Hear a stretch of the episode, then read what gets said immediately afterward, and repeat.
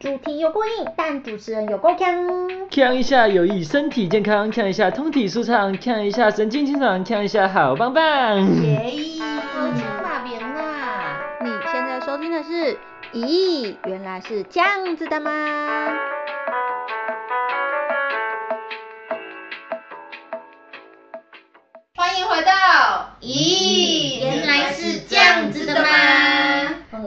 是今天的主持人 Yubi，我是 Bika。嗯，大家好，我是阿文。那因为小童实在有太多的故事可以分享了，而且他本人非常的会讲故事。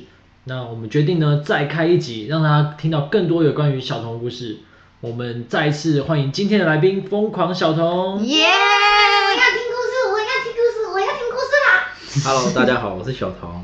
那我想要听小童分享一下，就是上次跟我们讲那个，就是。风干事件哦，那个那个案件是大概是在前年的四月的时候，呃，他通报进来是自杀，嗯，我们到现场的时候，他是一个社区大楼，嗯，那他那个大楼是一个么字形的大楼，嗯，对，报案的人在 A 栋，另外一个人在 D 栋，就刚好在对面，嗯，我们去他们家的时候，他说不是他们家的人自杀，嗯。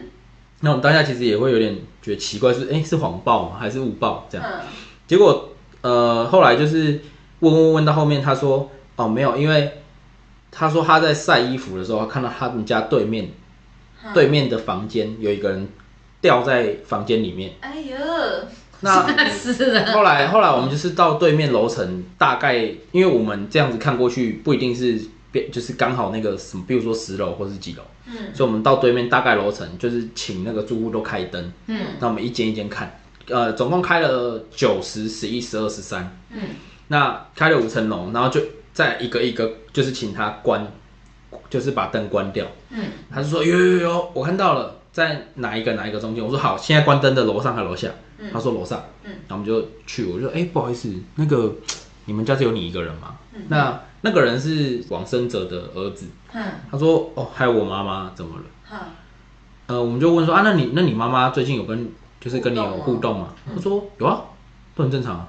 嗯嗯，那我们当下就是嗯，那怎么可能？我说那方便让我们进去你家看一下吗？嗯，他说 OK 啊，那我们就进去。那进去之后，就是他们家有四个房间，嗯、一个杂物间，然后一个那个那个他儿子的房间，一个是那个往生者的房间。嗯，那还有一个房间是养狗狗的。嗯，对，那其他房间都是都是开着，包含他妈妈房间门都开着。我说，哎、欸，那你妈妈是出去吗？他说没有啊，在房间啊。我说，可是你妈房间里面没有人。嗯嗯，他说不可能吧？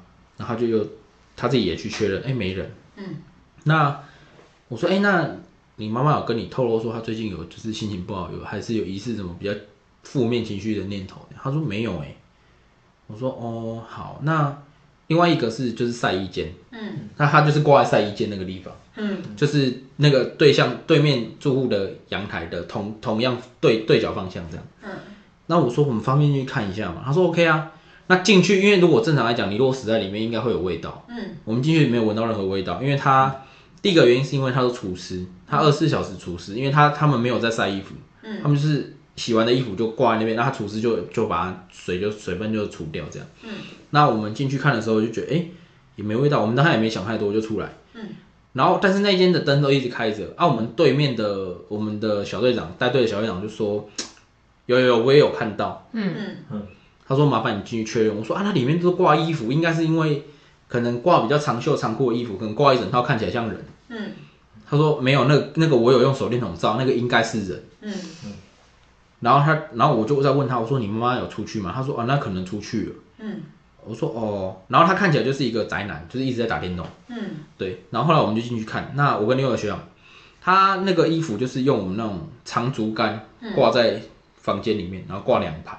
嗯，那学长走前面，我走后面，他学长就这样左拨右拨，左拨右拨，拨拨拨，然后他拨到一半，他就走出来，他说不可能，一定不会在这里面。嗯，而且那看起来就是衣服，因为他都一套一套挂着嘛。嗯，就是衣服、裤子、衣服、裤子，所以这样看起来一定很像人。嗯，然后就又再用无线电回报给对面说，哎、欸，再确认一下到底是不是啊？我们有看到手电筒照进来里面，他说确定，因为有看到头发。嗯嗯，然后我们就那个学长就说啊，不然你去看啊。他说我觉得没有，然后我就进去，我就拨拨拨拨，就拨到那个学长拨到的地方，我就觉得，对啊，啊后面都长袖啊，看起来本来就很像人啊。我那时候的心态是这样，然后我还是继续往里面走，就拨怎么左左手拨了这，嗯，怎么重重的？嗯。然后我那时候我想说，哇，不那么衰吧？我那时候觉已经觉得有点不妙了。然后我又拨，我又推，他又回来的时候，我又往上看，我说哇，真的有一个人掉在这边，我真的吓到。嗯。他跟你对视吗？没有，他看前面，但是他就是这样吊着，然后就是头向下这样。嗯。然后感觉有一段时间了，因为我摸到的时候稍微有点冰冰的，我以为是没有干的衣服。嗯。我吓到之后出去，我也不讲话。然后学长说啊，所以没有对不对？你看我就说没有吧，然后他就压着无线电说，我就跟你说没有，怎么样噼啪，然后我就我就他讲完我就压无线电，我说我找到了。然后学长就走过来说啊，在哪里？我说在里面，你走进去你就看到了。然后他自己也播播播播到的时候，他我就听到里面有人开始噼啪骂脏话。就你听听过的脏话应该都骂过。然后走出来他说你娘嘞，啊其他都不爱讲。然后我就说啊，我的跟你讲起来对啊。然后然后后来就是因为他儿子其实没有很常跟他妈妈，其实事实上是没有什么跟他互动。嗯，对。那他一直打电动，他妈妈会叫他吃饭，会叫他干嘛？可是呃，我觉得这也有点怪，就是他说他妈妈昨天有叫他吃饭。嗯。可是打电动打到对，我觉得他他觉得，我觉得他应该是打到已经那个时间观念已经不对，所以。他他妈妈后来法医鉴定死亡时间是大概三天左右。嗯、那他妈妈是因为久病厌世所以自杀。他有留遗书在他房间里面。他有留遗书？对，在他的那个梳妆台上面，他有用他有压着这样，那他就掉在那边。啊他，哎、他鸡皮疙瘩了。那个就是其实应该也是说，因为他除湿，嗯、所以他不会有尸臭。嗯。就是有点像干尸这样子，风就是风干的。嗯。对啊，然后我们看他。也没有，就是我们正常肤色再黑一点，然后就是有点整个都干枯，有点像肉干那样子。嗯。然后我们就那那时候我们真的有吓到，因为第一时间你你也不知道，你就、嗯、就这样看到了这样。你就摸下去了。对，而且你根本就不知道那是什么，我只觉得重重的啊，因为当下他们开，他就算开灯，其实他灯都被衣服挡住，你也看不到，就是灯光也不是很亮。嗯。对啊，我只开了我自己的帽檐灯，就是。小猫上面的灯，我这样抬头刚好照他的头，吓死！我就定在那边，大概应该有个四五秒吧。哇！然后我回头之后，我一直觉得干有东西跟在我后面，我就跑了跑出那个房间。嗯，对。然后出去之后，我就我真的是很多的脏话。嗯。然后噼啪骂完之后，我就说，我就跟那个他的儿子讲，我说你妈妈这样子啊，你还在打电动？啊？他还在打？他还在打。那就是你们发现了，然后送送出去，他就在那边打电动。对，他都继续打他的电话，然后我就觉得就还蛮夸张的啦。就是你你妈妈都已经这样子啊，你还有办法继续在这边打？没有人性了呢。对啊。对啊。是不是？为什么会这样子啊？对。然后我是觉得这是比较夸张一点的，这还蛮社会悲剧的哎。对，那其实呃还蛮多的啦，就是已经死在家，但他不知道。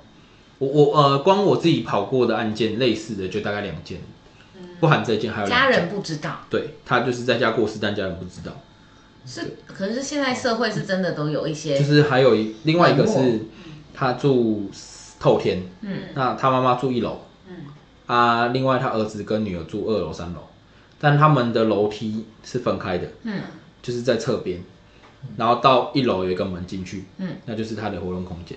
那他也没有发现他妈妈都没出门，然后就是，呃，有闻到味道，他去开门才发现他妈妈原来已经死在里面。嗯，这真的是现代社会悲剧，因为大家都现在像我们都说出去有没有都科技冷漠，嗯，就是彼此之间的交流啊，其实已经少很多了。所以这种事情，我觉得 只会越来越多了。他说。那叫做什么孤独死哦？哎、欸，孤独死是？对，那是日本那边的一个。对啊，而且他们其实这个也不算孤独死啊，就是他们有在跟家人，就是有在互相的一直在互动。心灵孤独死。对，就他他是跟家里面人住在一起，但是他们是他没有互动。对。那叫什么？有点类似伪单亲，他是伪孤独。对呀，就是好像有人同住，但是他没有感受到人情的温暖，或是有所交流。嗯、那那种状态下。是真的会比较负面，而且你说他有久病嘛？对，那那真的是蛮蛮辛苦的啦。对啊，所以就是我们跑救护会遇到很多，呃，好或不好的，对啊，也会遇到很多，呃，你可能会看的会很有感触的。嗯，对。那如果说时间可以重来的话，有什么是会你会想要就是奋力去改变的？奋力去改变这个问题，其实有蛮多人问过我，嗯，但是我的回答都是一样，就是我们没有办法去改变任何事情。嗯，对，因为呃，我一开始以为我可以改变很多事，嗯，就是在我进消防就是之前，我会觉得我只要是一个消防人员，我是一个救护人员，我就可以改变。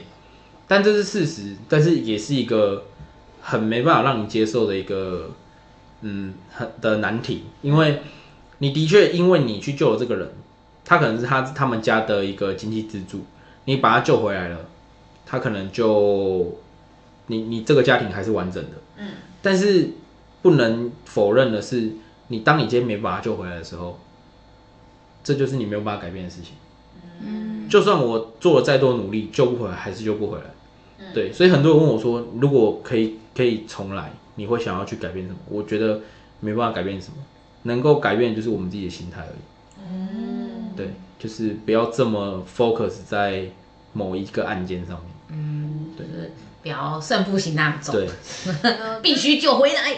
这跟在医院里面一样啊，就是，诶，像我之前的话，我第一次、第二次、第三次遇到的时候，我也都是觉得说，诶，那为什么我如果当初我先发现了哪一些就是征兆，然后我先去帮他接上某一样的点滴，然后先去帮他就是再做做个就是 EKG 心电图，那搞不好他就救了回来。但是到后面的时候，就是就跟很多人讲的一样，你会冷漠。像这种的话，我们只会整理自己的情绪，因为 当你太 focus 在一个案件上面的时候，你在假设。呃，我们之前是有遇过连续的欧卡案件，就是呃，我们可能上一件处理完，但是也知道没有救活，可是下一件又是欧卡。嗯，那时候其实真的有点没办法调整回来，因为会觉得说我是不是又救不活了？哦，会对自己产生怀疑。对，那那个时候反而你做的事情才会做的不完整。嗯，对。所以现在的心态就是，好，这件过了，我回分队的反对的途中，我就开始调整自己的情绪，我可能会戴个耳机听个音乐。那到分队之后下车就哎呦重新开始。哦，对啦，真的是要自己调试。对，如果说这样子的话，那消防就是在做消防类似的工作的时候，你们有就是专属的类似智商师啊，或者是就是在精神检视你们就是心理状态的。呃，目前目前以现行的，就是台中市的制度来看，的确是有这个东西啦。有，但是会不会通常因为避免被人家讲话？嗯，对，因为现在。台湾人对于这种东西的看法还是比较异样眼光啊，还不够重视，觉得就是对，他会觉得说，我今天只要一旦去看了这个东西，我是不是就有病？嗯，所以我会选择不去看，或者是说看了其实也没有什么用，哦，那就不去做看，就是不会去做智商这个部分这样。我我要听挂在门后的故事。挂在门后面，挂在门后面那个其实就是呃，也是也是一个自杀案件啊。嗯，那当下是他家人发现他挂在门后面。怎么的？就是怎么个挂法？他用绳子绕过他门框上面一个算门栓的东西，嗯，然后直接做上吊这样。嗯，那我们到现场的时候，因为我们不知道他是挂在门上面，嗯，所以我们进去的时候，我们找了很找了厕所，找了衣柜里面，找了床底下都没有发现。嗯，那我们出去，我们就说，哎，呃，小姐，我们没有看到你说的你先生在里面上吊这样。嗯，他说他就很崩溃，再开始尖叫，他说有，我有看到，我有看到。然后我们进去的时候就真的没有，嗯，结果那个那个其实有点灵异，因为我们推门进去的时候那个门很重，嗯，但我们没有想太多，我们就把他门推开。但是后来，呃，我们第二次、第三次进去都没有找到的时候，我就跟学长出去，我就说真的没有看到衣柜里面也，因为我们之前有出过案件是在掉在衣柜里面，但是我们进去衣柜也看过，也是没有。出来的时候我就说。好像我现在唯一想到一个地方，有可能就是在窗户外面。嗯，我说我去看。嗯，我就拿手电筒进去，结果我才走到窗户门，我才把窗户打开一点点，我就听到门很大力嘣关起来。嗯嗯。可是我们刚刚推进去的时候，我我我刚刚前面有讲到，就是很重，很重，你是推不开的。嗯。可是那个那个门就感觉是被人家甩门甩关起来的感觉。嗯。啊，我听到门关起来，我当然会吓到。嗯。我刚刚手电筒往后照，刚好扫到他的脸上。哇！然后他的脸非常的难看，就是已经有点黑了。嗯，对，那那个当下我真的是干你鸡掰！这个 真的吓死了吧？真是。我我跟你说真的，我真的软脚，我是扶着墙壁走出去的。嗯，但是你还要开那个门，对，因为我真的吓到，而且他刚好在，因为其实我我在我出去前面两次的时候，我是有去关门的。嗯，我好像有疑似摸到软软的东西，哇，然后你还没有发现。对，我我以为是什么衣服，讲可怕一点就是你都摸他两次了，你还没发现他对。还在提醒。然后难怪他的脸色会这么难看。对，然后我就觉得真的是干练老师。那会吓死哎、然后后来后来因为呃找到之后，我们就赶快把它解下来嘛，然后放在地上，然后哎就评估，啊那个其实也不用评估，因为它就是明显死亡，嗯，所以当下我们也没有什么太多的想法，嗯。他只是觉得说怎么会掉在那个地方，嗯，对，就是各种千奇百怪的的掉法这样，哇，嗯，对啊 Oh 那其实很多哎、因为自杀的那种的真的还蛮多的，是年前都会特别多，对，年前年前几乎，然后再来是天气转换的时候，就是热转冷的时候，忧郁症，对，是啊，对对对对。热转冷的时候，那个时候会特别的多，季节交替的时候，秋意浓，然后孤独感就上来，这样吗？有可能有，可能。是，但是这的确啊，因为我自己也会这样，就是有时候像那时候前阵子不是比较热，然后变冷的时候，嗯，我有点抑郁，不要抑郁了，你就跟我出来打球呗我？就来给你温暖的 哦，我们有几十公斤十二猛汉可以温暖那个因为那时候其实就会就遇到一些事情，就会比较就是负面吗卡在那个圈圈里面。嗯，对，但是是事实啊。但虽然说我不会有这个想法，但是就是还是会比较钻牛角尖。那个时候，我跟你说，没有什么事哈，不是我们李安哥一拍敲下去不能解释。你看，像这种这种状况，我们就请李安哥出来协助。就就拿支羽球拍往你头上那一只五千。新买的那一支五千，我的球拍有五千，可以用我自己的敲的。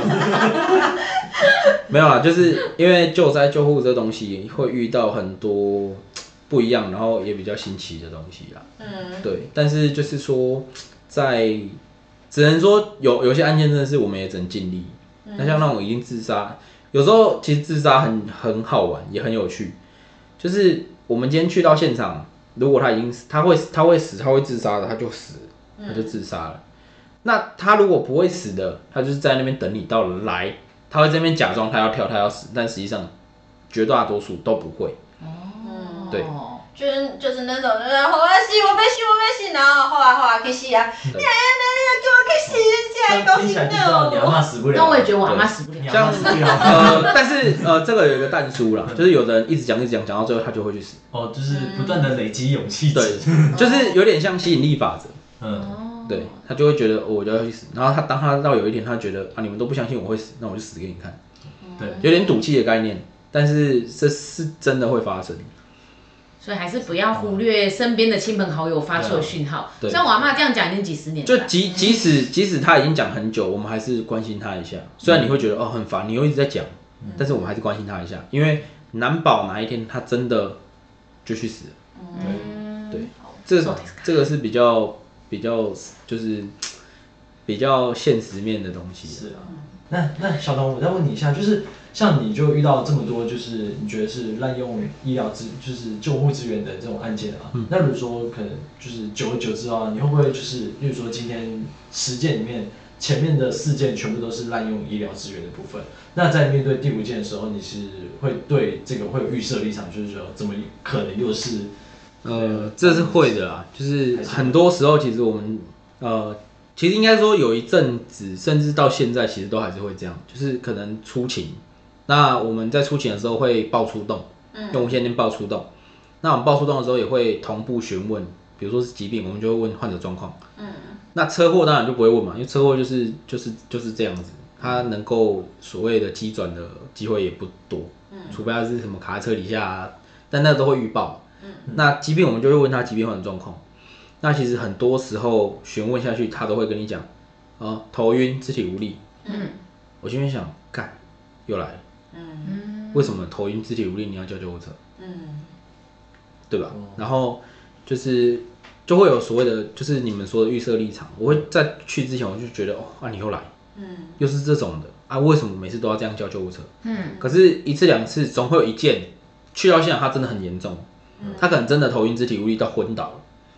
对，那到昏倒之后，我们就会到现场就，哇，啊怎么那么严重？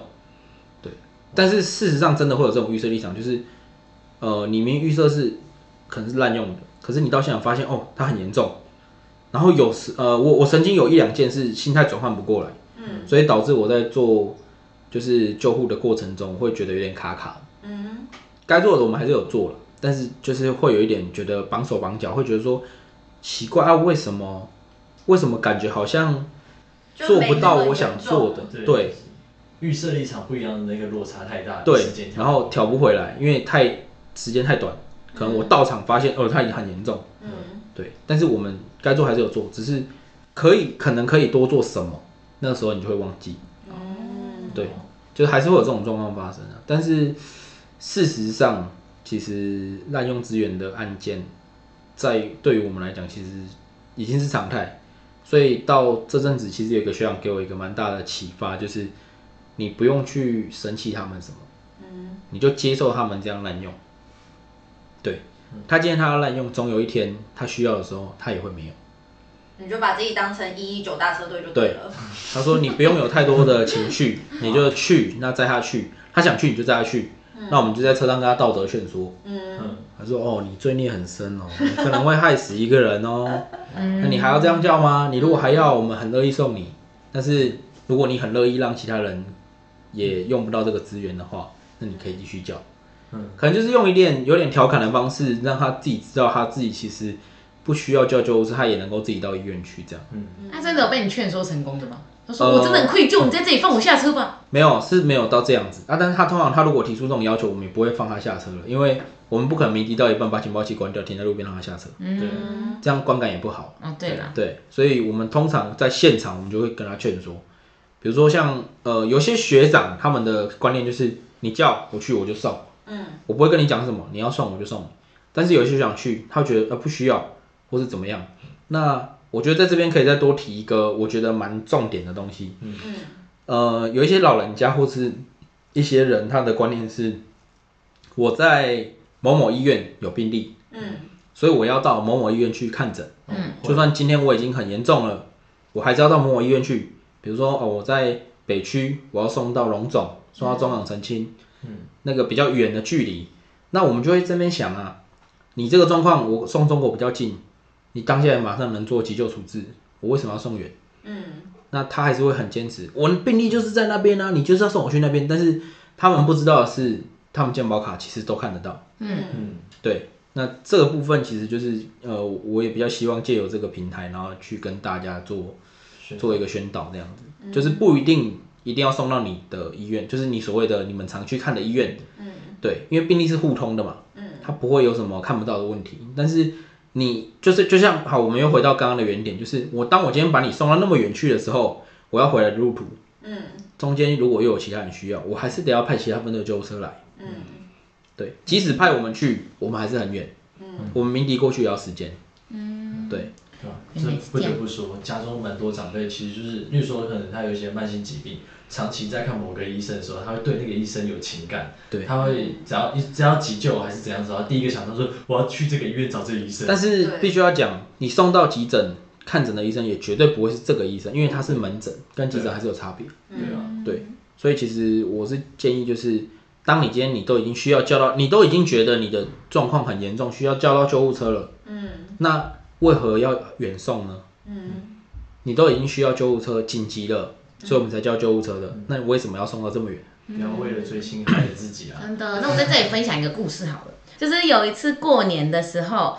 嗯，我们突然接到我妈的电话，然后说，哎，不好了，爸爸吐血，嗯，赶快回来，我们送他，赶快送急诊。嗯，然后我们说很严重吗？要不要先叫救护车？嗯，妈说，我我知道没有，他没有办法处理，他已经慌掉了。嗯，他说你们赶快回来，赶快回来，然后。因为我那时候不在，然后呃，我我弟直接从，因为他现在他那时候在梧栖，嗯，他要直接从梧栖开车回家，嗯，然后到家的时候就看我爸在那边吐，嗯，然后就是红红的这样子，然后他们就很紧张，因为我我爸也蛮重的，就他们两个人扶，一人扶一边，要把他送上车子，要赶快开去那个急诊室。大哎，除夕夜哦，除夕夜的时候，然后我爸就突然清醒了，说。我没事，我只是刚刚有喝到红酒。嗯 那不就还好，有人叫救护车。而且如果好死不死，你打到小童他们分队，小童就会在救护车上面给道德劝说：“阿贝啊，你安尼唔通哦。”还有还有他还好有自己醒。我烂嘴，我讲你你安尼实在是。他没干你。哦，不会这样，不会这样。我我我们我们要秉持我们要秉持专业，我们要专业，我会给他高级心理支持。哎，他还好，他有醒过来，不然我们大家都吓死了，因为因为灯光下你就看到一堆红红的东西。因为有时候酒，呃，喝酒这个东西，嗯就是有的人喝了，但是他可能他也不知道他自己的状况。嗯。那喝酒也很常造成误判，就是救护误判，就是说啊，可能我觉得他是喝酒，单纯喝完乱小。嗯。这个不是我在我身上了，我是听之前老学长分享，他说他们之前 也是刚下单位的时候，他们遇过那种喝酒，他就觉得干他这个是软小的，嗯，然后他就不太想要屌他，就后来他就死了，就死在路边了。Oh my god！对，他说他心脏很痛，然后学长当下只觉得你在唬烂，嗯，他就不理他，然后后来就是远景通报去的时候，他已经死在路边了。哇，对。但其实这种状况还蛮常发生的，因为像我们上班的时候，我们曾经也是急诊跟我们讲说，病人在急诊大吐特吐，然后坐进去里面，里面一堆全部都是火龙果，对，就是他吐出来，它的确是红色的，然后也有籽，他可能就会想说他他有先吃了什么东西，但是你那个血色素一验一验下去就知道，就是嗯啊，他 HB 正常啊。他只是吃了火龙果啊！真的，这些红色的东西很让人家误会。对，好不好？所以吃火龙果吃多，上厕所也会吓到。对，对，所以这个就是也不一定啊，就是会有误判。所以我们其实到现场都会有一个一定的标准程序在问他：哎，你你刚刚在干嘛？嗯你刚刚吃了什么？你上一餐吃什么？哦，就是为了要知道说，哎，你有没有可能是因为这些东西导致你今天你可能吐了，或者是你不舒服，还是怎么样？有人说哦，肚子痛，那你上一餐吃什么？那他他可能说哦，我我我刚有吐血，对，那你刚刚吃什么？你上一餐吃什么？你刚刚在干嘛？哦，我可以借由这些东西来知道你刚刚做了什么，导致你现在发生这个状况。嗯，对，的确这个很重要。我可以跟你分享一个，就是我以前上急救课程的时候，他那个老师跟我们讲的故事。嗯、那个老师之前在澳洲那边，他也是在当，就是他专门是在开救护车的。嗯然后他那个时候就接到一通报案电话，然后是一个很大只的白人，然后就跟他说，他现在坐在某某咖啡厅，然后手上拿着某一个牌子的报纸，正在看报纸，然后他人很不舒服，嗯，对，但是他也不跟你讲发生什么事情。然后我们那个老师当下也是，他到现场，真的那个人就是翘着二郎腿，前面还摆着一杯咖啡，然后在看报纸。然后他就拿着报纸把自己这样子包着，他就说：“哎，你是哎，你叫什么名字？然后你现在哪里不舒服？什么什么的。”然后那个人就这样报纸拿下来，然后跟他讲说：“我跟你说，我现在背后插着一把刀，可是我不想要让别人知道，所以请你用报纸扶着我，然后我们都不要发出任何声音，就走过去救护车上面，然后载我去医院。然后后来才知道说，那个就是被捅一刀的那个人，他老婆发现他劈腿。”而且还劈她最好的闺蜜，所以他老婆就拿着一支刀子插了他一把之后就走掉了。可是因为当下他是在咖啡厅，他本来就在做就是喝咖啡，然后看报纸这件事情，然后这件事情闹很大，所有的人都在看着他，他就觉得他自己很丢脸，他不想要再让人家知道说我老婆刚刚其实真的有捅我，而且我现在真的很痛，所以他就自己默默打电话。我跟你说，我现在坐在某个地方，我在喝咖啡，我拿着某牌的报纸，请你过来载我去医院。对对，可是你当下你在那你在救护车上面接到这种电话的时候，你心里面就干掉的要死，就是你还在那边喝咖啡，呃、你还在那看报纸，然后你跟我说你人很不舒服，也冲三小。哇，对，嗯、这部分其实跟他们那边的报案的的程序是有点关系，因为呃，澳洲他们那边的报案方式是，他会要求你讲说，就是最生活化的报案方法。嗯，如果以台湾来说，你报案的时候因为紧急紧张，你可能就说啊，他现在肚子痛。他现在怎么样怎么样怎么样？麻烦你们赶快派救护车过来。嗯，可他们那边不是这样，他们那边接到报案电话是：哎，你需要什么？你需要救护车还是消防车？你需要什么协助？嗯，对。那你现在在干嘛？他可能跟你说，我现在在，就像他讲了，我在喝咖啡，我在，甚至他会讲说我在看着什么的报纸，我在做了什么样的细节的事情。哦，但他第一时间他不会讲的就是他到底怎么了？嗯，对，所以其实他们的呃，这是因为我之前有听过一个学长他去澳洲实习的经验，嗯，对，那他他们的报案方式是真的比较特别。那不像我们台湾，就是哎、欸，我怎么了？我在哪里？怎么怎么怎么？我需要救护车，我需要消防车，我这里发生什么事情？嗯，因为一来他要让你找得到他，对然后二来是他们非常非常的重视隐私。可是如果你这样子同样的情形发生在台湾的话，我相信小童应该也是就是接起来，然后心里面 OS 就是，嗯，看你老师呢，勤务中心应该会先干掉他一顿，对，然后他勤务中心第一时间应该会判断这是不是谎报电话。好哦，那我们谢谢小童带来这么多精彩的故事，今天的节目就到这里喽，我们下期见。那今天就谢谢小童来到我们节目，谢谢，谢谢你。